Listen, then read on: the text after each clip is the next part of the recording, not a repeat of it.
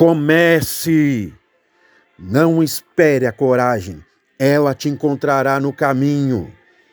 Que não nos falte fé, coragem e disposição para que possamos ir em busca de nossos objetivos.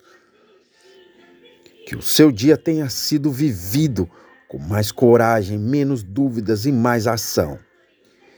Que não tenha deixado de haver, de haver momento sequer em que o medo seja maior do que a esperança e a fé.